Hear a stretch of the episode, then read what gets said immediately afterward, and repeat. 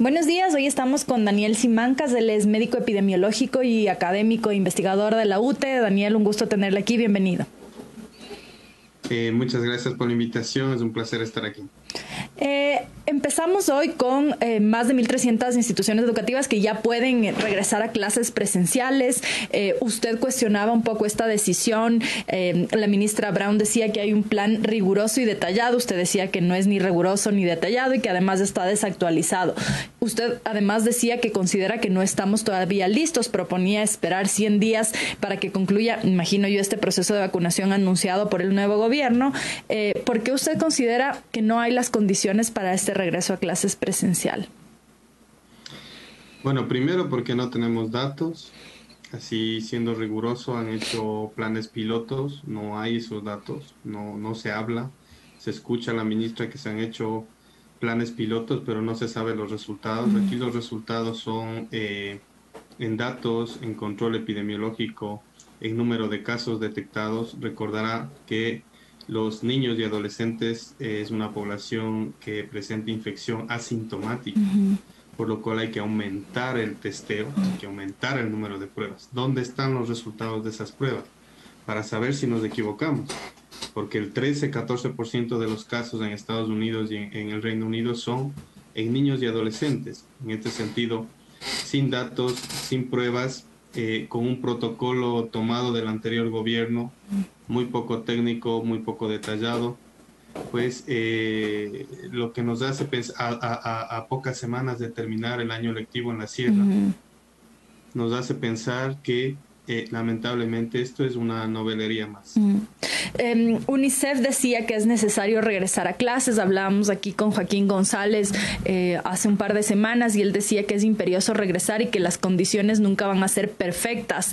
Em, que hay además eh, espacios de violencia dentro de los propios hogares y bueno, después de un año y medio, eh, incluso los niños que tenían garantizada por lo menos una comida diaria han perdido todas estas garantías, además la socialización, espacios quizá más seguros que ciertos eh, hogares. Y Sibel Martínez em, decía, ella del Consejo de Protección de Derechos, decía que hay que equilibrar estos derechos. Justamente ayer había un pronunciamiento del, Consejo de Protección y hacían un llamado eh, porque decía que las condiciones actuales podrían constituir una amenaza al derecho y a la salud y a la integridad de niñas, niños y adolescentes en la comunidad y comunidad educativa en general. Entonces, al contraponer esta necesidad de regresar a clases por salud mental y todos estos otros temas mencionados versus eh, la seguridad y las garantías que puede haber para que no haya contagios o situaciones graves, no solo para los niños, sino sus familias. No todos los docentes están vacunados hasta ahora. ¿Cómo equiparar esos dos? Si usted dice que no hay datos, ¿en qué nos basamos entonces? Eso es lo que no justifica, realmente ha sido una política de ocultamiento de información, eso tenemos que desterrarlo y si así iniciamos, pues estamos mal y nosotros eh, desde la academia eh, pues hay algunos académicos que están de acuerdo, pero realmente eh, las decisiones tienen que basarse en evidencia científica o en datos locales. Mire, hemos logrado controlar los brotes. Eh, ayer decía la, la, la, ministra que están evitando controlar los brotes. Bueno, pero no tenemos una cultura de controlar los brotes. No hemos controlado los brotes de variantes. Nos enteramos luego eh, que ha habido brotes en el país ya cuando el registro civil reporta los muertos y no sabemos por qué se han muerto. Uno de cada tres muertos tan solo puede ser registrado y lamentablemente se está pensando como que solo los docentes tienen que ser vacunados. Eh, ya vemos que estas variantes provocan infecciones cada vez en grupos etarios de menor edad. Así que definitivamente, a mi punto de vista, están muy prontos a salir. Ya he dicho también que no hay todavía estudios por, eh, eh, sobre la vacunación en adolescentes mm. y en niños. Eso es falso, ya es aprobado. Eh, la vacunación de emergencia, así como es de emergencia para adultos, para todo el mundo, todas las aprobaciones son de emergencias, también en niños. Entonces, ¿por qué no proteger y eh, dar ese balance. No es que nos oponemos, sería pero de locos pensar que uno se opone al retorno a las actividades. Es necesario, es urgente, pero más urgente es tratar de controlar. Qué vamos a hacer con niños que no son pocos, que vamos a hacer con esos niños que pudiesen infectar, de todos los niños que se pueden infectar, menos del 1% se logra hospitalizar, pero parece poco, pero cuando uno va sumando escuelas, colegios, el distanciamiento no se puede eh, lograr, pues, y me parece que se está tomando como de pretexto la inacción que ha habido en generar estrategias para que llegue la educación a los niños, es decir, no pudieron, no, no, no pudieron poner internet, no pudieron dar eh, computadoras, laptop, tecnología a, a los chicos, las escuelas rurales tienen que activarse, son espacios abiertos, puede hacer ahí los pilotos, pero ¿por qué no iniciamos con un piloto en Galápagos, por ejemplo?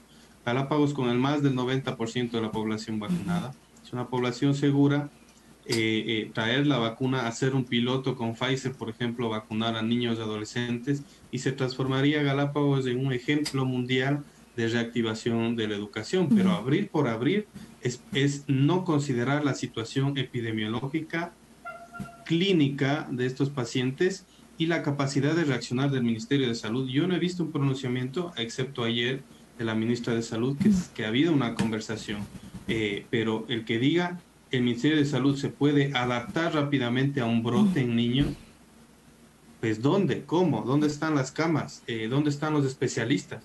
Usted sabe que no hay especialistas en cuidado intensivo para atender a niños y adolescentes. Hay para los recién nacidos, que son los neonatólogos, y hay para los adultos, que son los expertos en terapia intensiva. Y para los niños, ¿estamos en esa capacidad o vamos a improvisar como siempre se ha hecho? Entonces, si presentan los datos, por supuesto que vamos a decir, mire, hemos abierto 60, 70 escuelas y no hemos tenido ni un solo caso. Ah, perfecto. Y tenemos nada de más a estas personas porque como son asintomáticos, habrá que hacerles miles de pruebas. ¿Cuántas pruebas hace el país? Pues 3.000 para todo el país. Imagínense un colegio que abra, pongamos que, que decía, es que no van a abrir todos, pongamos que abran el 10%, 100, 200 personas. Que haya un contagiado, tendrían que hacer 30, 40 pruebas por cada persona sospechosa. ¿Estamos en la capacidad de hacer eso? ¿O vamos a hacer, seguir haciendo las pruebas inteligentes que decía el anterior gobierno? En ese sentido, eh, ¿qué condiciones deberían contemplarse antes? Porque en efecto el plan habla más de condiciones de higiene básicas, ¿no? Que incluso sabemos que en algunos colegios había ya reportes de prensa de colegios, por ejemplo, en las zonas, en ciertas zonas de Guayaquil o del Guayas, con preocupación porque no cuentan con la infraestructura básica, problemas de alcantarillado, eh, baños que no están en las condiciones óptimas para recibir a los niños. Bajo esos parámetros tampoco hay garantías de que, por ejemplo, algo tan simple como lavarse las manos en un colegio esté garantizado. Quizá en algunos sí, no en todos. Eh, ¿Cuáles deberían ser las consideraciones que el ministro, eh, el, Ministerio de Educación tome en cuenta antes eh, de incluir más colegios? Porque por lo pronto estos mil ya están. ¿Qué va a pasar con el resto? Y este riesgo que usted dice ya está ahí. Exactamente. cuando nosotros verificamos, por ejemplo, los protocolos de las universidades, pues veíamos que incluso los lavabos ahí que hay en cada baño, en cada piso, no daban abasto. Mm. ¿Qué va a pasar con esas escuelas? Y, insisto, ¿no? Que se active el 10 y el 20% de, de la asistencia. Hay colegios de 1000, 1500, 2000 estudiantes. Pongamos que vayan 100, 200 mm. y tienen que lavarse cada dos horas las manos. ¿Cómo van a hacer? ¿Qué mascarillas van a utilizar? Porque no todas sirven. No es que un tapabocas o viene el otro con la bufanda o se ha hecho con una, por ejemplo, con la quirúrgica, esas no dan, no brindan protección. Se les va a proveer de mascarillas, se les va a proveer de utensilios de aseo. Ya nos dice eh, eh, los reportes que el 16% de las instituciones de educación superior no tienen agua potable. Entonces, ¿con qué nos estamos lavando las manos? Ya se han adaptado eh, lavabos portátiles se, han, eh, adaptado las aulas para la ventilación adecuada. Eso es lo que decía cuando yo decía desactualizados, mm. es que ese protocolo todavía no tiene la recomendación de los famosos aerosoles, mm. de que esto no se transmite solamente con una persona le tose, le mm. estornuda, le habla directamente a la cara, sino el ambiente se queda contaminado y por eso en el Reino Unido han instalado semáforos de CO2 para cuando usted vaya a entrar a un aula a un restaurante, a una oficina, sepa que alguien más ha respirado ese aire y que ese aire no es fresco y tenga que ventilar antes de entrar. ¿Estamos preparados para eso? No, pero no, nunca vamos a tener esas condiciones. Perfecto, entonces debemos ser sensatos y decir, las condiciones no son óptimas, nos vamos a arriesgar a esto y si hay contagios, pues trataremos de controlar el brote, pero no, este es el momento, es todo seguro, la evidencia no ha demostrado eh, que haya contagios y los pilotos han funcionado. No hay datos, eh, eh, las realidades de otros países no son las mismas que las nuestras, ¿no? Y en ese sentido, pues hay que preguntar cómo están tomando las decisiones. Hemos salido recién de un confinamiento, hace un par de semanas, y ahora abrimos un gran espacio, el transporte, ¿cómo se van a transportar? Y tenemos aulas seguras, eh, hay distanciamiento entre los estudiantes, utilizarán mascarilla y en el transporte es que es una colaboración de todo. Es una colaboración, pero también es una responsabilidad saber y actuar y tener en cuenta que las condiciones, por ejemplo, del aforo en buses, eh, en medios de transporte, no son las, las indicadas. ¿Qué va a pasar con la alimentación? ¿Cómo se alimentan estos niños? ¿Cómo controlar a 100, 200 estudiantes, no estoy diciendo a 1000 y 1500 porque ya me criticaron, es que no son todos. Bueno, 100 y 200 estudiantes, ¿dónde van a comer? Hemos visto las empresas chinas que ubican lugares de hidratación, lugares eh, seguros al aire libre para eh, la alimentación. ¿Dónde está eso en los protocolos? Entonces, eso es lo que estamos cuestionando. También lo que usted mencionaba, ah, dos temas. Por uno, la capacidad de testeo. Eh, no ha habido tampoco un anuncio de que va a haber testeo, por ejemplo, eh, al azar o como corresponda en estos casos de, una forma técnica para saber cada cierto tiempo si puede haber un riesgo, si es que hay presupuesto para eso. Nada de eso se ha dicho por un lado. Y por otro lado, em, en el gobierno anterior, y aquí tampoco hay un plan muy claro, sobre la posibilidad de hacer cercos epidemiológicos, lo que usted decía, en caso de que haya un contagio en un colegio, ese niño se transporta en un bus, eh, va posiblemente contagiar. Eh, mm, usted mencionaba también la dificultad de controlar a 200 niños que estén puestos las mascarillas. Eh, los niños son difíciles de controlar, es decir, están en el patio, probablemente se empiecen a sacar las mascarillas y es compleja, complejo hacer ese control. Estos dos parámetros, por un lado el testeo y por otro lado la posibilidad de hacer cercos epidemiológicos para adelantarse a la posibilidad de que haya contagios que probablemente va a haber, tampoco está contemplado. ¿Qué decir ante eso?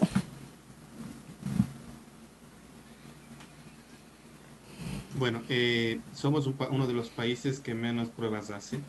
Si fuésemos quizá como, como eh, por ejemplo, Irán, como el Reino Unido, quizá podríamos pensar en que se va a hacer testeo. Solo hay que aterrizar y utilizar la lógica. ¿Qué es lo que pasaría si una persona de las 10 que están en el aula, una persona eh, da positivo. ¿Cuántas pruebas hay que hacer? Hay que hacer a todos. Hay que hacer a todos las pruebas. Y tampoco está claro si ahí se suspenderían las clases, ¿no? Tampoco está claro qué pasaría si es que hay un contagio, porque entiendo que además de eso depende un poco de la política de cada eh, colegio. Al menos en los colegios privados han informado a los padres sobre cómo serían eh, los protocolos en caso de que haya un contagio, se suspenden las clases, quién cubre los testeos, en la mayoría de casos son los propios padres, pero en, ¿qué pasa en colegios donde hay menos recursos y que de por sí el solamente transportarse ya implica un recurso importante? Para las familias. ¿Qué pasaría allí? Excelente pregunta que has dicho porque esto incrementa la inequidad. Hmm. Las, los padres que tienen recursos podrán hacer la prueba y los que no, ¿no? ¿Qué, ¿Qué, va a pasar? La ministra ha dicho de educación, ¿no? Es que sí pueden hacerse la prueba. Sí, sí, sí estamos de acuerdo en que pueden hacerse la prueba. Aunque es traumática, dice ella, pero sí pueden hacerse la prueba. Si no estamos cuestionando que no puedan hacerse la prueba, sino que de dónde van a sacar para hacerse la prueba. Y como tú has dicho, lo has dicho perfecto. Bueno, supongamos que no tenemos para pruebas. Entonces, al primer brote que haya, tenemos que cerrar 10 días al menos la escuela. Entonces, cerramos, nos adaptamos, abrimos, eh, eh, eh, y de ahí, de todo ese brote, ¿habrá alguno que se enferme? No, no, ninguno se enferma. ¿Quién puede decir ahora en estos momentos que un niño que un adolescente no puede enfermar. El que diga eso está equivocado. Entonces esa persona va a ir a la hospitalización, no sabemos dónde ir a hospitalizarse, pero bueno, capaz que dejan también a que, no sé, que empeñen sus pocos recursos que ha ahorrado para una clínica privada. Entonces, lo que estamos diciendo es que este no es el momento. Podemos esperar, hemos esperado 14 meses, no se ha hecho nada. ¿Por qué no esperar a que funcione este eh, famoso 900? No, 9 millones, eh, eh, tenemos mucha más población vacunada, la probabilidad de contagio disminuye a la par le dejamos al Ministerio de Salud que compre pruebas diagnósticas y hacemos un piloto como debe ser, Con las condiciones, con un laboratorio que esté dispuesto a colaborar. O sea, aquí se hacen más pruebas a los camarones que a las personas para la exportación. En este sentido, pues, hemos dicho ya más de un año y medio eh, reiteradamente que lo que se tiene que hacer es, es prueba. Ha salido un reportaje el 6 de junio eh, sobre el impacto del regreso a clase en Inglaterra. Me imagino que estarán tomando esto, pero dice, es el éxito del testeo masivo. Mm. Es decir, siempre, funciona el regreso a clases siempre y cuando haya esta posibilidad de hacer testeo que desde que empezó la pandemia en el Ecuador no ha habido. Y este gobierno tampoco ha hecho un anuncio específico sobre el testeo. Se ha centrado en la vacunación, que bueno, es necesaria por supuesto, pero no ha habido un, un plan ni una propuesta sobre si se va a testear, que debería testearse y cómo sería el proceso. Sí, no tengo evidencia hasta ahora. Se ha hablado de vacunación en estos días, pero no se ha hablado de pruebas de antígeno, por ejemplo, del control epidemiológico, eh, de la vigilancia que se puede hacer y se saca un grupo que ahora eh, se entendería que eh, supuestamente todos los docentes están vacunados, ahora hemos visto que hay 200 mil con primera dosis. Yo no tengo el dato de cuántos docentes serán, pero 200 mil primera dosis y 30 mil con segunda dosis.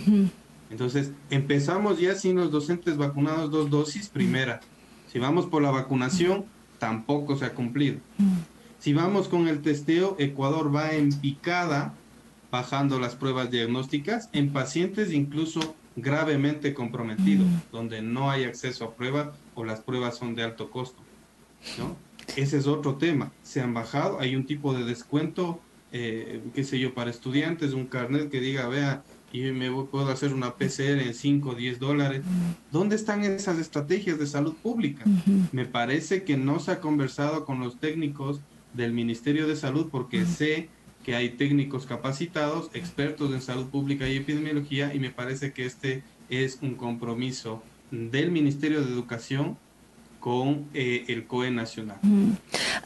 uno de los argumentos que utiliza el Ministerio de Educación para decir que es momento de regresar o para impulsar este regreso a clase es decir que es voluntario. Em, con esto quiere decir eh, un poco si es que usted quiere, lo manda a su hijo y si no quiere, no lo manda. Entonces, ¿por qué se oponen si de todas maneras no les estamos obligando a que envíen a sus hijos a, a las escuelas?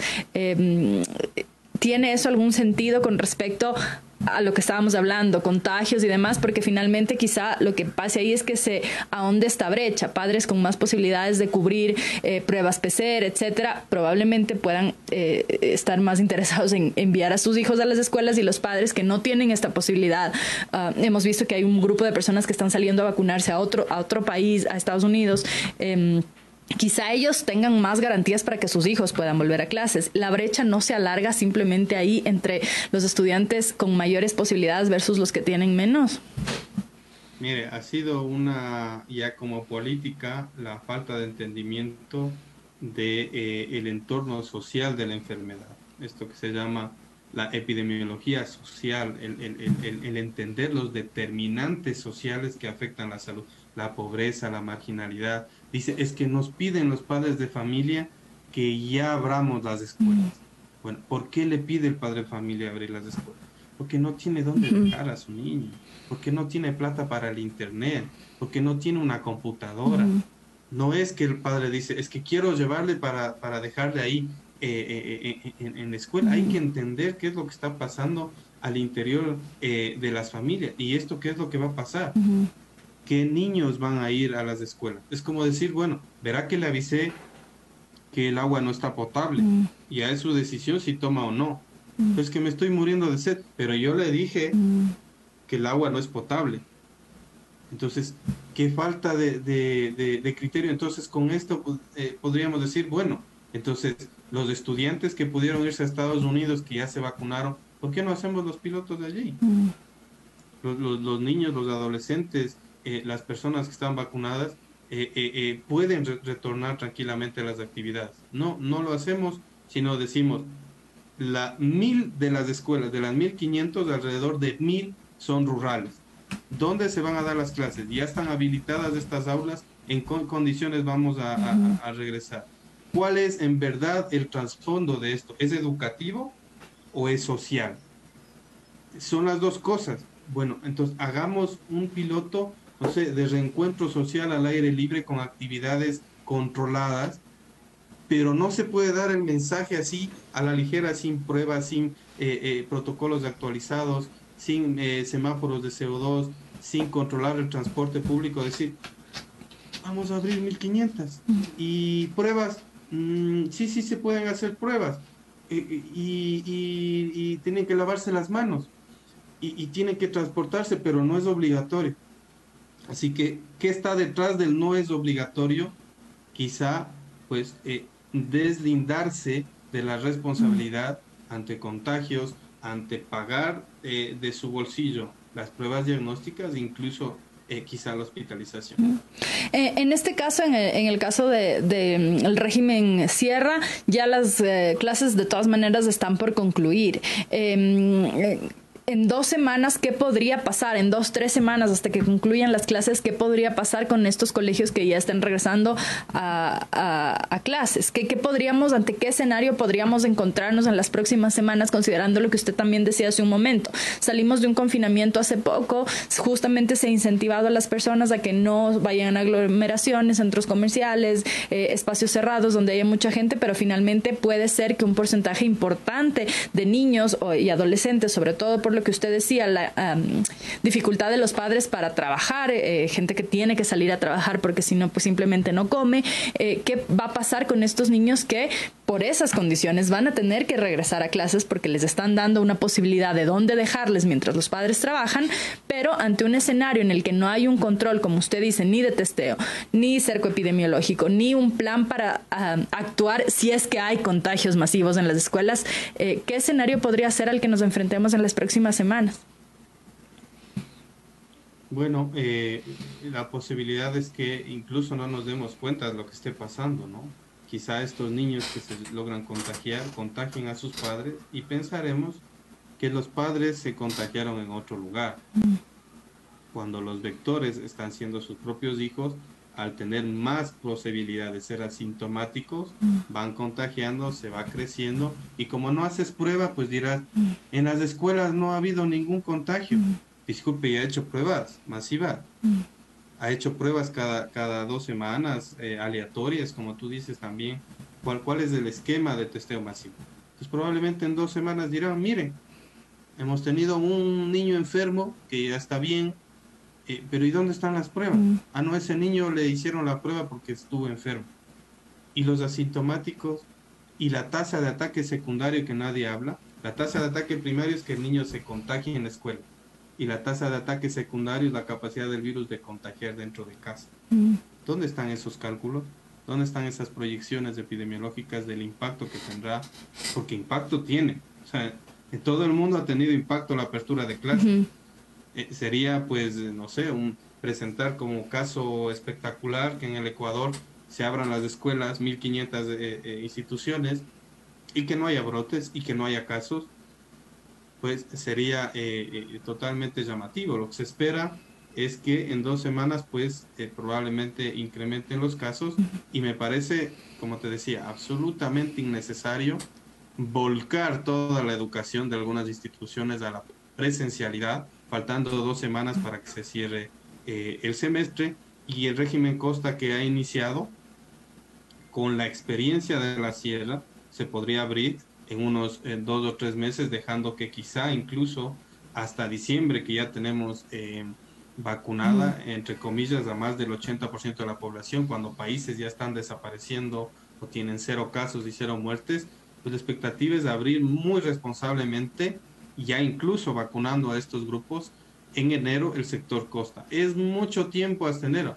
Bueno, hagamos eh, un piloto en las escuelas de la sierra, pero cuando haya más población vacunada, cuando tengamos clara el tema de las pruebas, cuando tengamos claro el tema del distanciamiento, de los medios de transporte, de la alimentación, de la hidratación, de los equipos de protección, pues la empresa privada dice que quiere colaborar.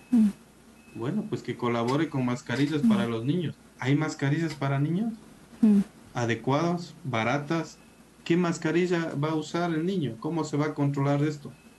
Y definitivamente, si no utilizan mascarilla o ocupan una mascarilla mala, hay la evidencia científica de que se pueden dar los contagios. Bajo estos parámetros, entonces, ¿cuáles serían las sugerencias eh, que usted daría desde la ciencia, desde la epidemiología, a las autoridades, tanto de salud como de educación? Porque de todas maneras tiene que haber también un trabajo coordinado. Finalmente, esto no es un asunto únicamente de salud. Y considerando que, si bien hay un porcentaje de profesores que han recibido ya una primera dosis, no la segunda, tampoco ha habido ya quejas de personal administrativo que no está vacunado y de todas maneras va a tener que asistir a clases, los guardias de seguridad de los colegios y de las escuelas, eh, el personal de limpieza, etcétera. No es solamente un asunto de los em, profesores, sino también del resto. ¿Qué sugerencias se podría hacer a las autoridades? Eh, sería de repensar esta, este inicio de clases, dar marcha atrás, eh, generar datos, cuáles serían como los puntos básicos que tendrían que considerar antes de hacer lo que, bueno, ya están haciendo, pero quizá para implementar en los próximos meses. Bueno, primero transparentar los datos, ¿no? No, sé, no, no hay transparencia de datos. ¿Qué pasó con los pilotos eh, que, se hicieron? Eh, luego, eh, realmente reunir a un equipo de expertos, porque esto no, nadie tiene la, la, última palabra, esto no es evidencia de experto, esto es la ciencia que está hablando. Actualizar los protocolos, hacer un programa de testeo masivo y vigilancia epidemiológica en escuelas y colegios ¿no? Garantizar las pruebas diagnósticas, los equipos de bioseguridad, equipos de protección, tanto del personal eh, eh, eh, que labora en la institución, que no son solo docentes, que es todo el círculo este, profesionales de la educación se les debería llamar. ¿Todos los profesionales de la educación están vacunados o estamos hablando exclusivamente de docentes? ¿Qué va a pasar con la gente administrativa que está en las escuelas y colegios? ¿no? Garantizar la vacunación y quizá esperar, eh, hay evidencia de que cuando se ha vacunado, incluso cuando una o dos personas de una casa están vacunadas, baja la posibilidad en el resto de contagiarse. Entonces, ¿por qué no esperar dos meses? Es demasiado tiempo. Si un eh, eh, niño estaba en situación de violencia, ¿no será que no se ha logrado detectar eso? ¿No será que no ha habido la ayuda, el apoyo? ¿Todos están en violencia intrafamiliar? Es decir, que en paralelo no ha habido las medidas, eh, mm, es decir, si ya sabemos que estamos en una pandemia, eh, las autoridades del gobierno, el Estado debería responder de acuerdo a las condiciones de esa pandemia, es decir, violencia en los hogares, incapacidad, por ejemplo, de ciertas familias de poder acceder a alimentación básica, em, acceso a la salud, ni hablar, porque la propia ministra decía que las condiciones de la pandemia no solamente dificultan la atención en UCI para personas que estén contagiadas con COVID, sino, por ejemplo, muertes maternas, decía ella, accidentes de tránsito, otro tipo de patologías, que eh, tampoco es que se ha ampliado la capacidad hospitalaria finalmente. Y si es que estos niños se enferman, usted dice que tampoco hay especialistas que puedan atender eh, contagios masivos. Ahorita las UCIs igual están al 97, ciento y pico por ciento. Em, no hay una respuesta integral, digamos, desde su punto de vista. No, no hay una respuesta integral, no hay un trabajo en conjunto, no se puede solamente juntar tres personas a decidir el futuro de los niños tiene que ser un consenso con universidades, con sectores estratégicos, con los grupos clave, con los profesores, qué están sintiendo, qué están pensando. Y si no se ha logrado detectar la violencia intrafamiliar desde antes, entonces ahora lo que estamos diciendo es que cuando regresen a clase vamos a solucionar un problema que ya por décadas lo venimos eh, arrastrando. Entonces, yo lo que pienso es que se va buscando cómo engranar la urgencia de regresar, pero más parecería de un aspecto técnico y de salud mental que se puede abordar.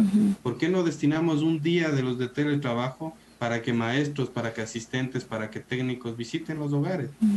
¿No sería más seguro que una persona visite a una familia, a que mandemos 10, 15 estudiantes y que ahí logren detectar la, la, la, violencia o que le saquen del entorno familiar, como ha dicho. Yo no soy experto en salud mental ni en eh, eh, eh, psicología, pero hay varias estrategias que se pudieron hacer y no se hicieron y que se pueden hacer. Se pueden detectar, hay encuestas, hay procedimientos. Si un profesor logra detectar eso, pues tendría que abordar inmediatamente trabajo social, pues un manejo integral para abordar un problema. No vamos a eh, eh, tratar de solucionar con la apertura de la escuela y quizá estemos afectando incluso más la salud mental. Mm. ¿Por qué? Porque ¿qué pasa con las familias que se han contagiado? Mm. Eso no es impacto de salud mental. Un niño contagiado, un padre de familia con su hijo eh, tratando de buscar una cama de cuidado mm. intensivo, no es la mayoría de casos, pero puede suceder.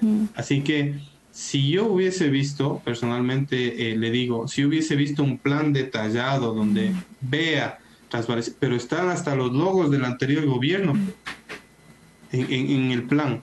Entonces, eh, ¿qué es lo que pasó ahí? Es decir, que desde, desde su punto de vista, desde su punto de vista hay más como un apuro por responder a esta necesidad o presión que, con razón también se comprende eh, que quieran regresar a clases, pero sin considerar las medidas adecuadas para que esto sea así, porque finalmente el gobierno no está ni siquiera un mes en el poder, entonces tomar una decisión sin tener incluso los tiempos en algún momento hacían la reflexión sobre las condiciones de los propios maestros, las condiciones para que los maestros tengan que lidiar con alumnos que vienen de un año y medio sin tener clases, de estar conectados en la computadora, el asunto de atención, de poder captar eh, el interés nuevamente por las clases, etcétera. Es decir, condiciones que no solamente involucran el abramos las escuelas, vengan todos, vengan profesores y ya. No existe un plan desde su punto de vista estructurado con los datos suficientes que permita decir, ok, este es el momento. ¿Y dónde están los especialistas también de la salud mental? ¿no? ¿Dónde está el plan integral de mm. recuperación de la salud mental? ¿Qué va a pasar con la euforia social de los chicos? Se reencuentran, yo no creo que se vayan a saludar a, dos metros, a tres metros, no vayan a querer mm. interactuar, no vayan a querer hacer vida social mm. eh, en ellos, pero está bien eso. Si no decimos que no está bien, estamos diciendo que estamos tratando de controlar una pandemia eh, eh, parecería que nosotros estamos en contra de que se, que se restaure la vida social de, estos chicos adolescentes. Por supuesto que no, pueden perderse generaciones. Imagínense ustedes, quinto, sexto curso, pasar encerrados, eh, quinto, sexto grado, donde se hacían paseos, socializaciones, intercambios, pues realmente no sabemos las consecuencias, pero lo que tenemos que controlar primero, y no ha entendido nadie, ni empresarios, ni autoridades, es que si no controlamos al virus, el resto de cosas que hagamos pasan a un segundo plano y no podemos enfrentar directamente qué va a pasar cuando se hay un brote. Cerramos otra vez todo y regresamos a cero. Perdemos la confianza en la ciudadanía, perdemos la confianza en los padres. Los padres que ahora deciden mandar a sus niños ante un brote, eh, eh, y cuando se reabra otra vez, ¿qué va a pasar? Yo ya no le mando entonces estamos perdiendo una oportunidad única mm. con la ciudadanía. Esto es salud pública. Esto es entendimiento de, la concepción que tiene el padre. Le voy a mandar a ver, pero si se contagia o si le pasa algo, o si alguien del CU, yo ya no le vuelvo a mandar. Mm. Entonces, cuidado, estemos perdiendo por el protagonismo, por la novelería, estemos perdiendo la oportunidad muy grande de que el padre confiado en una estrategia integral de abordaje de la salud confía a sus niños a un plantel y que pues se logre realmente eh, eh, retomar eh, las actividades de una manera segura, de una manera que uno como padre de familia pueda confiar que hasta el momento pues hay más dudas que certezas. Hmm. Muchísimas gracias doctor por habernos acompañado y explicado en detalle todas estas consideraciones que debería tomar el, el Estado y el gobierno pues para este regreso presencial a clases. Gracias a ustedes por la confianza. Vamos a las órdenes. Muchas gracias. Esta fue la entrevista a Daniel Simancas. Él es médico epidemiólogo y académico de la Universidad Tecnológica Equinoxial. Así que muchas gracias por habernos acompañado y nos vemos mañana, ocho y media de la mañana. Que tengan un excelente día.